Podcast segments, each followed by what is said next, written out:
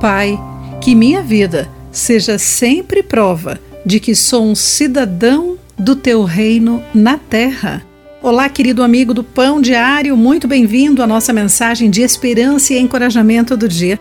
Hoje vou ler o texto de Luciano Subirá com o título Cristãos Exemplares. A atual geração tem a mentalidade de separar o santo do secular. Contudo, a vida cristã é um ato contínuo. Há poucas instruções bíblicas quanto ao comportamento cristão no culto. A maior parte das vezes, a Bíblia nos instrui com relação ao nosso cotidiano, pois nossa vida expressará ou não o Evangelho do Senhor Jesus. Em Colossenses capítulo 3, entre os versículos 18 e 21, Paulo aborda todos os ângulos do relacionamento familiar, maridos e esposas, pais e filhos. Em 1 Timóteo capítulo 5, versículo 8, o apóstolo afirma que aqueles que não cuidam dos da própria família negaram a fé e são piores que os descrentes. Ou seja, se não vivemos adequadamente a vida familiar, não adianta professar a fé em Cristo.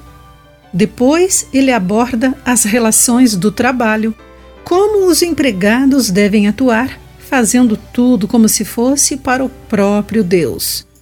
A conduta honesta honra o Senhor e leva o cristão a produzir renda, não pensando apenas em si mesmo, mas nos outros de acordo com Efésios capítulo 4, versículo 28. O exemplo tem muito poder.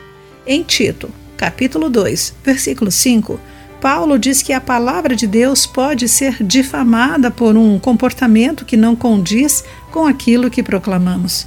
E no versículo 10, ele diz o oposto, que o ensino a respeito de Deus será tornado atraente por causa do nosso comportamento.